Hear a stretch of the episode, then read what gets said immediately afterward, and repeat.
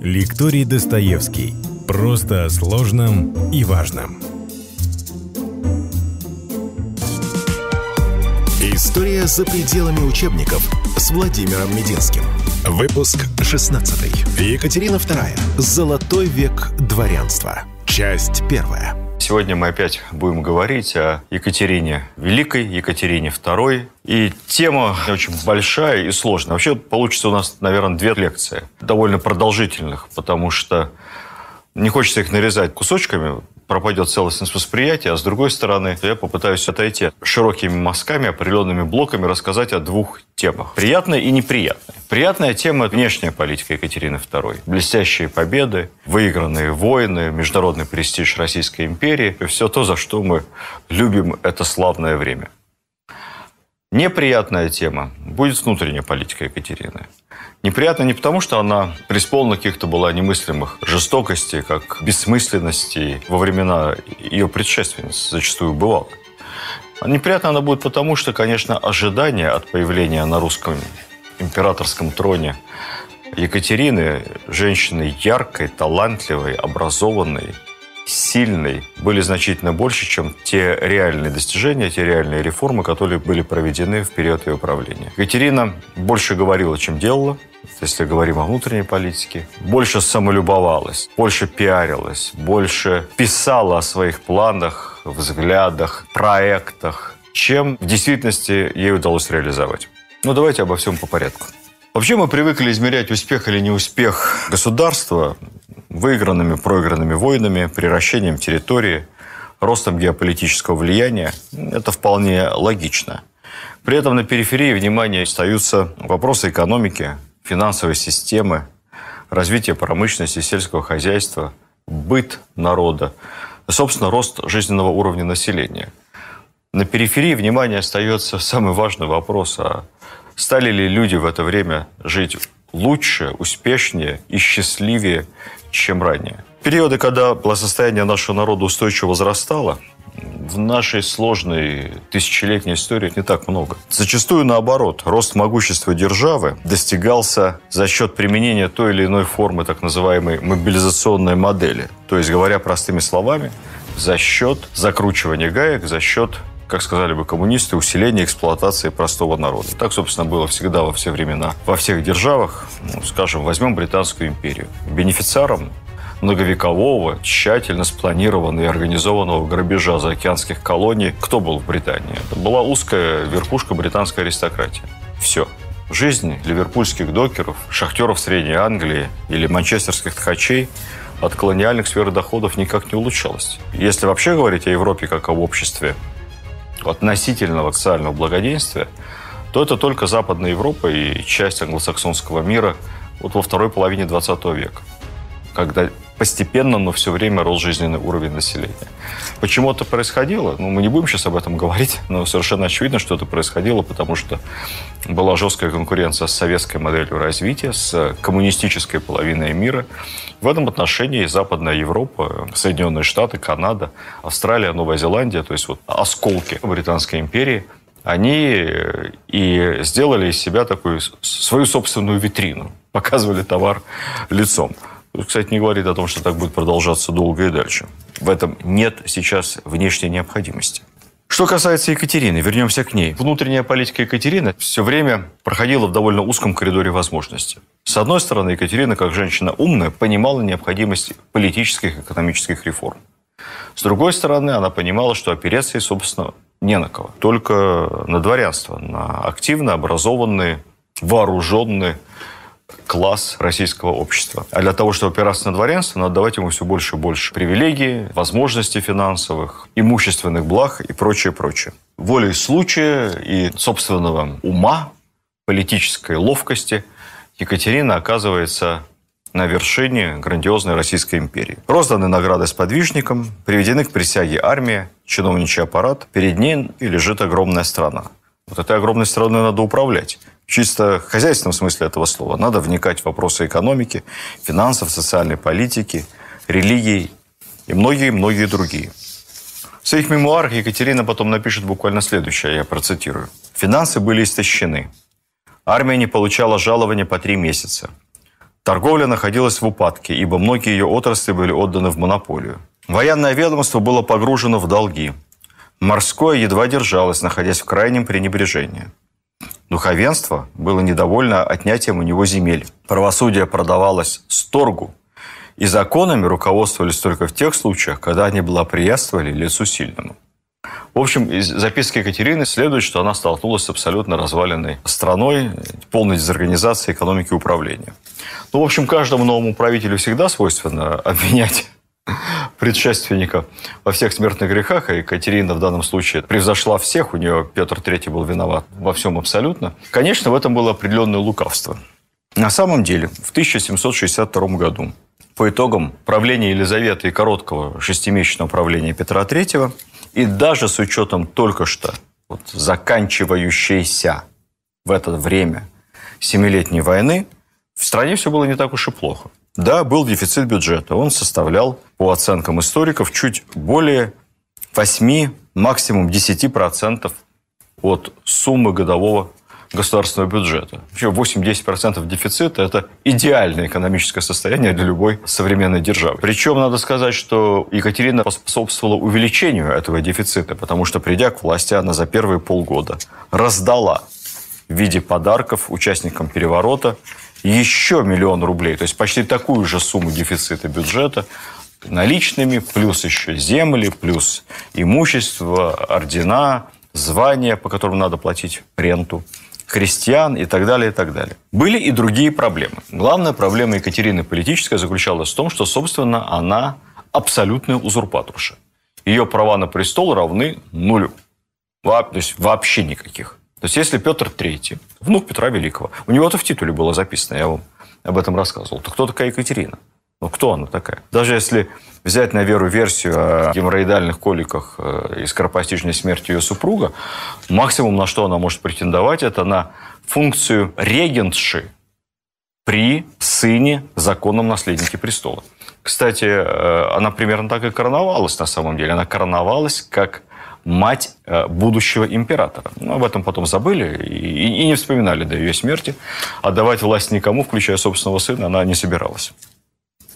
Именно поэтому Екатерина признанный чемпион в русской истории по количеству пришедшихся на ее время самозванцев. Только за первые 7 лет ее правления в России появилось 7 лже-Петров III. Это не считая восьмого Емельяна Пугачева. То есть в среднем по одному самозванцу в год. Помимо этого, в течение также первых трех лет ее царствования было раскрыто три заговора, связанных с Иваном Антоновичем, тем самым несчастным мальчиком с железной маской русской истории, правнуком брата Петра Великого Ивана, который оказался в заточении в Древнем Риме.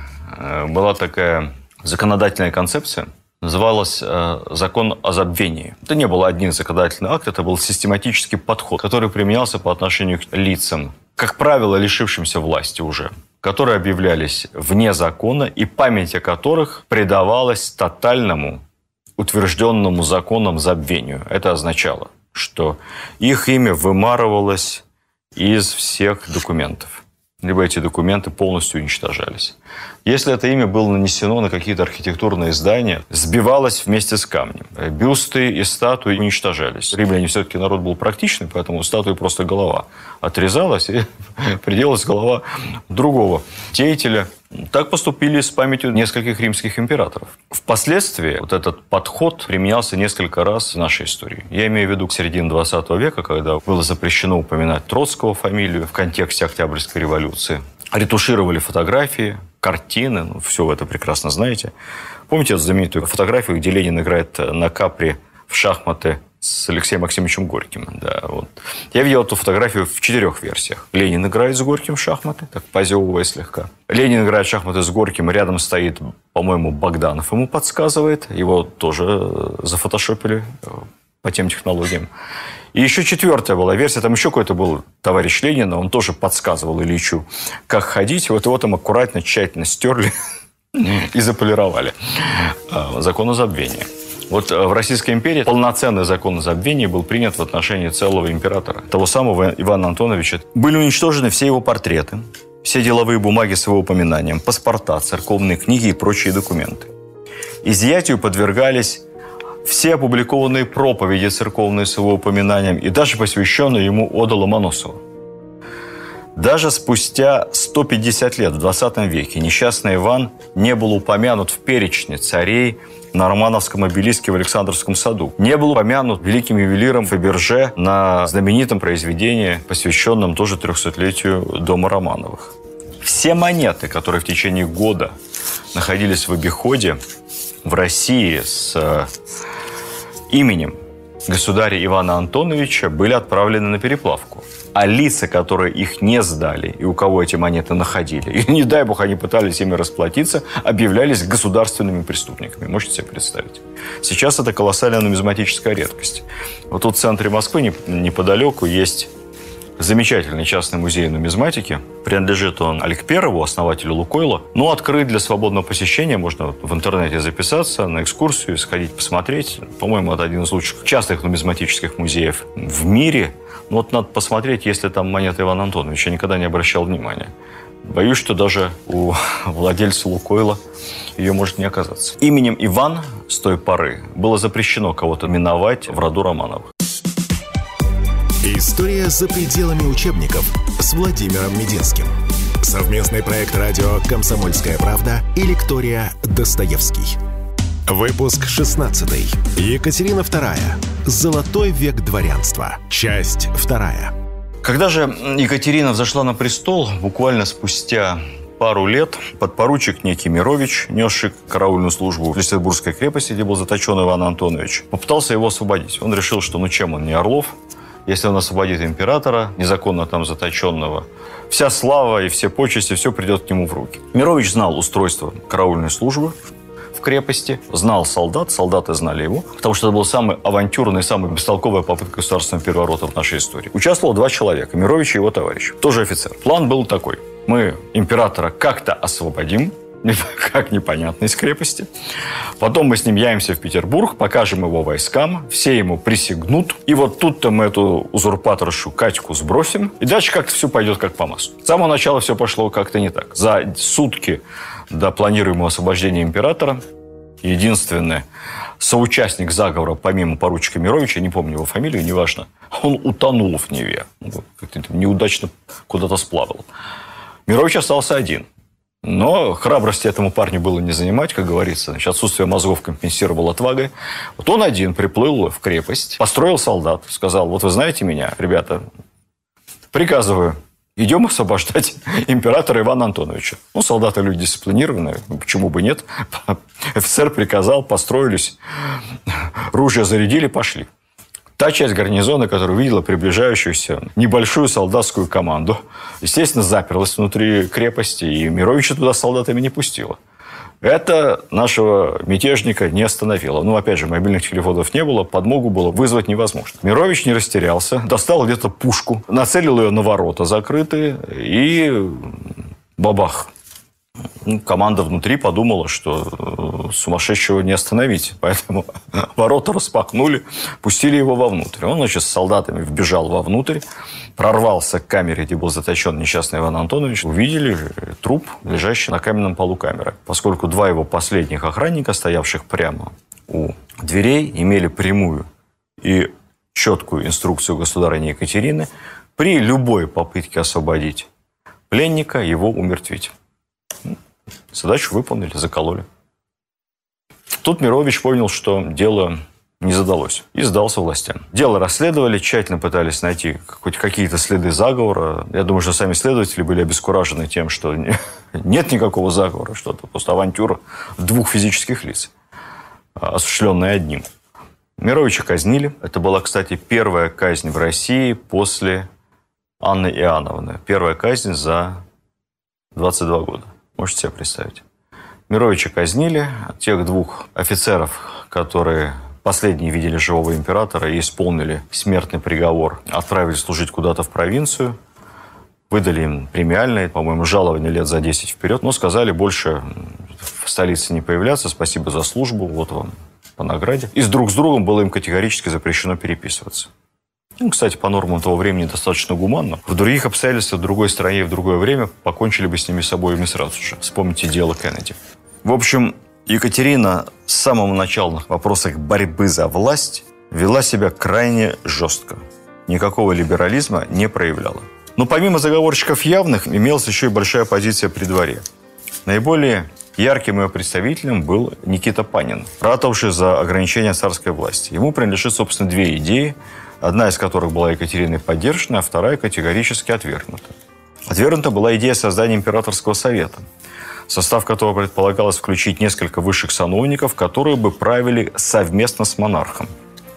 То есть, по сути, это была попытка реинкарнации Верховного Тайного Совета, установления такой чуть-чуть ограниченной монархии. Ну, у нас, конечно, Екатерина сначала этот проект всячески приветствовала, Панина обнимала и говорила, какой он молодец, но потом его тихо-тихо и похоронила ни с кем властью делиться она не собиралась. Второй проект был как раз ей поддержан. Это была так называемая реформа Сената. Он превратился в просто в некий контрольно-надзорный орган, отчасти судебный, отчасти проверяющий, такой некий симбиоз счетной палаты и Верховного суда. Самая большая проблема заключалась в том, что Екатерина декларируя приверженность либеральным идеям, идеям французских просветителей, править по закону, просвещенная монархия, фактически действовала предельно осторожно. Предельно осторожно, предельно медленно. Опять же, рассказываю вам только штрихами. Реформа Сената. Неудавшиеся реформы Панина. Следующее слово, которое стоит запомнить – созыв уложенной комиссии. Уложенная комиссия – это был такой предпарламент. Почти учредительное собрание образца 1918 года. Идея Екатерины была следующая. Собрать представителей всей земли, чтобы они выработали какие-то новые законы и дали общественную поддержку ее идеям. Заодно она хотела посмотреть, собственно, какие проблемы на самом деле волнуют население. Не тех, кто проживает в центре Петербурга, всю страну. Такой был съезд народных депутатов. Ну, народных, впрочем, весьма отчасти. Как, э, как формировалась уложенная комиссия? Дворяне избирались по одному депутату от уезда – горожане по одному депутату от города, государственные крестьяне, законосовещательного органа. Так вот, государственные крестьяне и однодворцы по одному от провинции, и народцы по одному от народа. То есть там один башкир, один татарин, один калмык и прочее. То есть это такие были территориально-национальные квоты. Всего в комиссию собрали более 600 депутатов, больше нынешней Государственной Думы. Оказалось, что ровно треть из них от дворянства, еще треть от горожан, но среди горожан тоже были, естественно, дворяне, дворяне, избранные горожанами, и еще 20% от крестьян, казаков, то есть от сельского населения. Даже был представитель от духовенства. Его направил туда Синод. Да, кстати сказать, вот в чем Екатерина была молодец. И никто до этого не додумался до Екатерины. И после никто не решился. Каждому депутату было не просто определено некое содержание, то есть зарплата была. Но этому депутату был обещан личный физический иммунитет от преследования. Внимание, депутатский иммунитет. Не только на период работы комиссии, но пожизненный. Вы можете себе представить? Пожизненный депутатский иммунитет. То есть ну, говори правду, матку, говори, что хочешь. Ничего тебе не будет. И депутаты, конечно, этим правом воспользовались. По ходу работы Екатерина представила написанный собственноручно наказ. Это было такое техническое задание депутатам, о чем им следует размышлять, чем озадачиться, написанное в духе любимой ей в детстве книги Монтескье о духе законов. Наказ этот состоял из целых 655 статей. Вот, собственные формулировки Екатерины, квинтэссенция задач, стоявших перед монархом и перед благородным собранием. Первое. Нужно просвещать нацию – Второе. Нужно ввести добрый порядок в государстве, поддерживать общество и заставить его соблюдать законы. Третье. Нужно учредить в государстве хорошую полицию. Четвертое. Нужно способствовать расцвету государства и сделать его изобильным. Ну, свежая идея. Пятое. Нужно сделать государство грозным и внушающим уважение соседям. Ну, в общем, за все хорошее против всего плохого в самом банальнейшем выражении. Комиссия начала свою работу как положено органу представительной власти. Со следующего. Первым своим законодательным актом, таким решительным, жестким и бескомпромиссным, они так рубанули правду матку. Парламент в России – это сила. Первым же законом они постановили присвоить императрице титул «Великая Екатерина, премудрая Матерь Отечества». Ну, матушка не выдержала. Матушке тогда было 30 с небольшим. Я им велела сделать русской империи законы, а они делают апологии моим качествам заявила на узком кругу. Но, впрочем, титул матери Отечества приняла, поскольку сообразила, что это способствует ее легитимизации. В общем, комиссия заседала-заседала, ни одного судьбоносного решения она не выработала, ни о чем они не договорились. Среди вопросов, которые обсуждались на этой комиссии, было требование покончить с привилегиями дворянства в части владения землей и крепостными. Депутаты, мещане, купцы, они полагали, что эти безумные привилегии дворянства совершенно бесчеловечны. И, конечно, право владеть землей и крепостными необходимо отобрать у дворян и дать всем, наконец, чтобы любой человек, у которого есть деньги, мог спокойно на рынке купить себе рабов, плантацию и нормально работать, как в Америке. Что, что за эксклюзивные такие полномочия у полутора-двух процентов населения? Вот это, пожалуй, было единственное, чем эта комиссия запомнилась. Екатерина махнула на нее рукой, свела это все к такой пропагандистской акции, всем писала своим корреспондентам за рубежом о том, какой она собрала немыслимый народный съезд, и, воспользовавшись ближайшей войной с Турцией, комиссию распустила. Кстати, по ходу работы комиссии э, также дворянские права никак не ущемлялись. Например, комиссия работает, а в это время Екатерина принимает царский указ о том, что крестьянам, крепостным крестьянам вообще запрещается подавать жалобы на помещиков. В принципе. То есть их даже лишили права жаловаться. Выпуск 16. Екатерина II. Золотой век дворянства. Часть третья. Через несколько лет, в 1773 году, Россию охватит крестьянская война Пугачева. Мы об этом, конечно, поговорим как-нибудь отдельно. По итогам этой войны Екатерина сделала определенные выводы и провела то, что назвали впоследствии губернской реформой 1775 года. Она попыталась вот в такую рыхлую систему власти, которая была до этого в империи, ввести то, что называется жесткую вертикаль. Что было сделано? Во-первых, появилась четкая двухзвенная вертикаль управления. Столица, император, далее наместничество или губерния и уезд, то есть область, район. Эта система несложная территориального деления и управления государством существует и по сей день.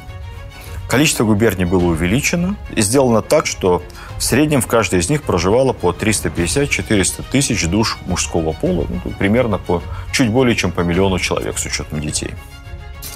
Далее каждая губерния наместничество делилось на 10-12 уездов, тоже примерно краили границы приблизительно по народонаселению, то есть по 20-30 тысяч мужских душ взрослых в каждом. Генерал-губернатор был, как правило, один на несколько провинций, то есть были наместники, а были еще над ними генерал-губернатор. Это, ну, скорее как, наверное, полпред президента в федеральном округе. Он подчинялся лично императрице, но в отличие от современных чиновников обладал фантастической, неограниченной властью. Такой был царь и бог. Ему подчинялась и судебная система, и финансовая власть. Ему подчинялись даже все воинские части, расположенные на территории подведомственных ему провинций. В общем, это мечта для любого современного губернатора. Для вновь созданных образований, для центров уездов просто не хватало городов. Поэтому Екатерина просто-напросто переименовала в города 216 более-менее крупных сельских поселений. Поэтому, когда сегодня говорят такой-то город основан Екатериной. Ну, конечно, он не основан Екатериной, просто до Екатерины это было село, а после губернской реформы это стал городок уездный. Да, в самом городе, вспомним Гоголя, появлялся глава городничий, а город дальше делился на части под надзором частного пристава. Части – это районы. Районы, в свою очередь, делились на кварталы, во главе которых стоял квартальный надзиратель. Ну, то есть тоже очень простая система. Город, районы, кварталы. Запомнить легко. Реформа, как бы сказали в советском учебнике, носила прогрессивный характер с административной точки зрения, но денег сожрала немерено, расходы на бюрократию, на, на управление при Екатерине выросли там, немыслимо, там, в 5, 6, 7 раз по разным подсчетам. Намного больше, чем, например, выросли даже расходы на армию, которые при этом тоже были очень большие. Следующий мазок. Екатерина ликвидирует запорожскую сеть полностью и окончательно. Ну, дело в том, что после того, как мы вышли к Черному морю, и запорожская сеть оказывается с таким сугубо внутренним образованием. Задача ведь ее какая? Защищать границы. Казаки, товарищи буйные, Постоянно на них идут жалобы, то они на кого-то там местного помещика налетят, ограбят, то сербских поселенцев обидят, то какой-то торговый караван разворуют. В общем, все это центральной власти надоело. В итоге вышел указ 775 года который так и назывался по-простому об уничтожении Запорожской сечи. Ну, часть казаков обиделась, бежала в Турцию. Те же казаки, которые поняли, что времена изменились, надо как-то жить по-другому, такие лоялисты, они вступили в новое образование, так называемое Черноморское казачье войско, которому впоследствии уже по инициативе Потемкина Екатерина передаст огромную территорию. Кубань вечное пользование. Прекрасные земли, плодородные, теплые.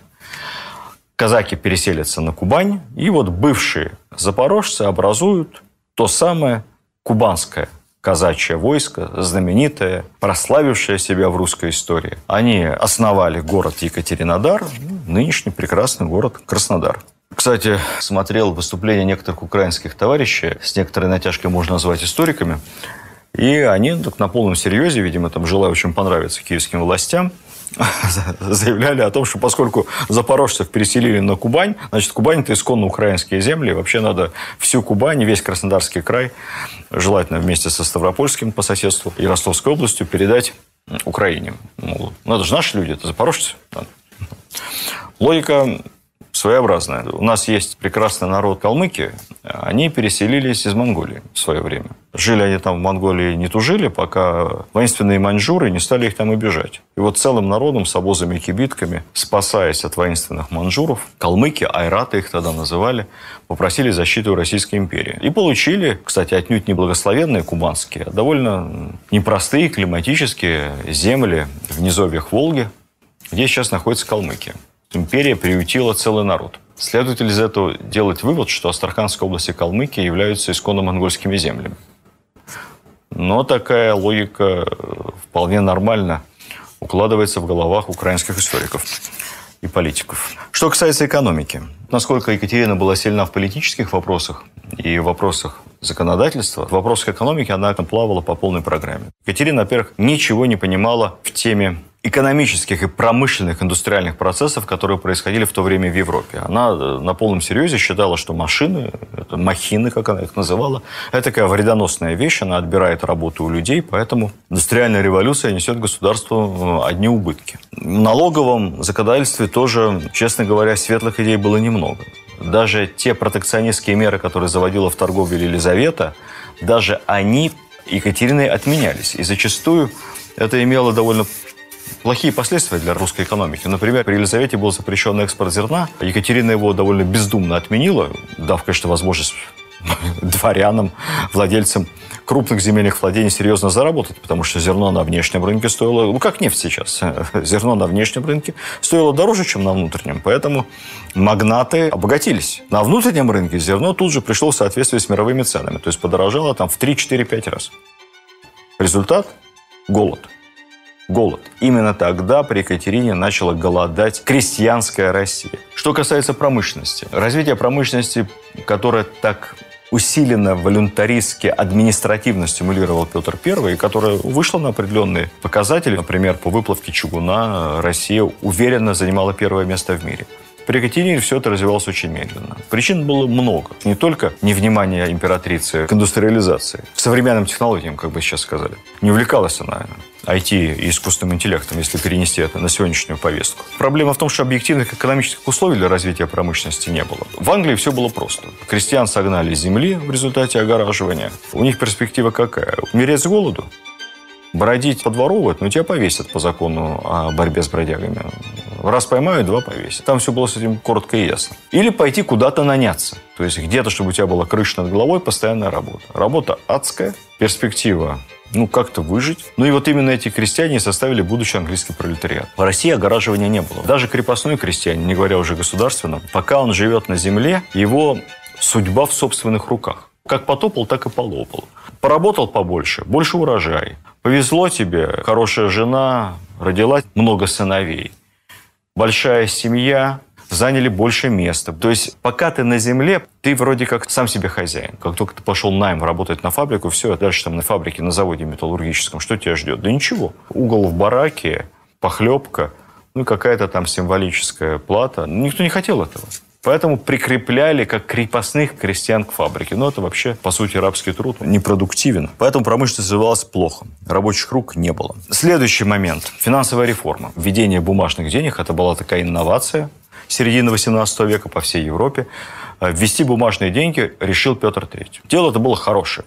Количество денег увеличивалось, расчеты упрощались, экономика ускорялась. А уж насколько безопаснее и экономнее становились платежи, тут и говорить не о чем. Одно дело серебро пудами куда-то таскать, а другое дело несколько ассигнаций. Это же быстро и удобно. Торговля ускоряется. Но Екатерина это правильное решение своего мужа, естественно, сразу отменила выждала несколько лет, и потом к этой идее, как ко многим другим идеям Петра III, вернулась. Тут все было неоднозначно. Поначалу она пообещала, что бумажных денег будет напечатано не более 50 миллионов. Это плюс-минус сопоставимо с годовым бюджетом империи. Но денег не хватало. Войны, проблемы, фаворитов надо как-то э, радовать. Поэтому денег печаталось все больше, больше, больше и больше. Представление об инфляции у Екатерины было весьма относительное. И деньги, соответственно, обесценивались. Количество товаров, количество овеществленного труда, количество напечатанных бумажных денег никак не соответствовало. Поэтому цены росли. Более того, появился вот этот вот гэп, вот эта пропасть между стоимостью денег в металле стоимостью денег на бумаге. Очень опасная история. Когда Павел I придет к власти, так забегу немного вперед, у нас лекция по Павлу будет очень интересная. Первое, что сделает Павел, по-моему, прямо на площади Дворцовой перед Зимним дворцом будет такая огромная гора бумажных денег, несколько миллионов. И принародно она будет сожжена. Ну, такой серьезный способ борьбы с инфляцией. Минфин, учитесь. В 1796 году, к окончанию времени Екатерины, государство набрало огромное количество долгов. Больше 200 миллионов рублей. Значительная часть была долги перед зарубежными банками. Расходы значительно превышали доходы. То есть вот тот дефицит бюджета, с которым Екатерина заходила на престол, это вот цветочки были на фоне того дефицита, с которым она оставляла страну. Внешние займы начисленные проценты Российской империи были полностью погашены только спустя сто лет при ее прапраправнуке Александре Третьем. Видеоверсию данного подкаста смотрите на сайте достоверно.ру.